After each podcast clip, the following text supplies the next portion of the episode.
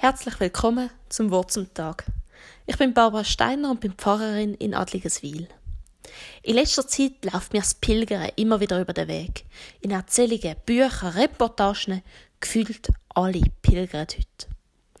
Ich kann lange überhaupt nicht mit der Idee anfangen. Einfach immer weiterlaufen. Allein auf einem vorgegebenen Weg.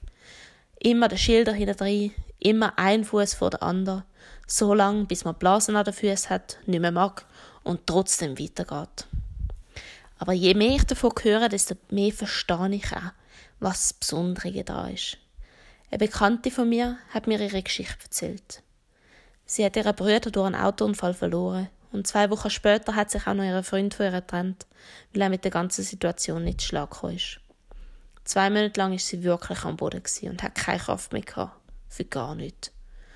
Und dann ist ihr plötzlich klar geworden, dass sie sich jetzt auf den Camino machen nach Santiago.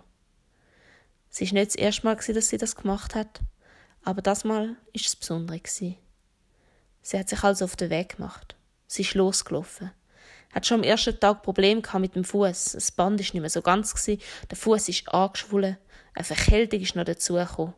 Also wirklich keine gute Pilgerbedingungen.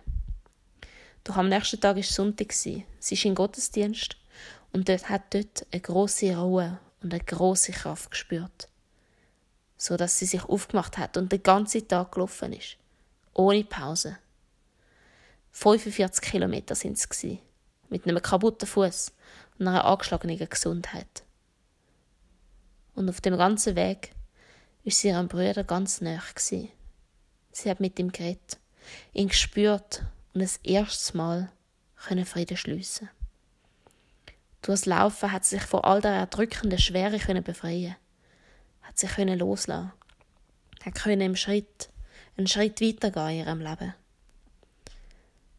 Und wo sie mir das erzählt hat, da habe ich das mit den Pilgern schon wieder ein besser verstanden. Manchmal da muss man eben laufen, um weiterzukommen. Manchmal muss man laufen, um Probleme hinter sich zu lassen. Manchmal muss man laufen, um Gott näher zu kommen und sich selber näher zu kommen.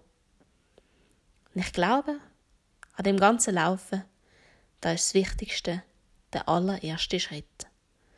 Der erste Schritt, um sich aufzumachen, um loszugehen, um anzufangen.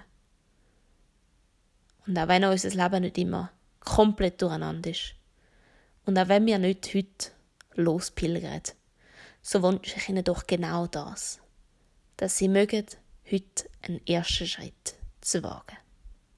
Ich wünsche Ihnen einen ganz guten Tag.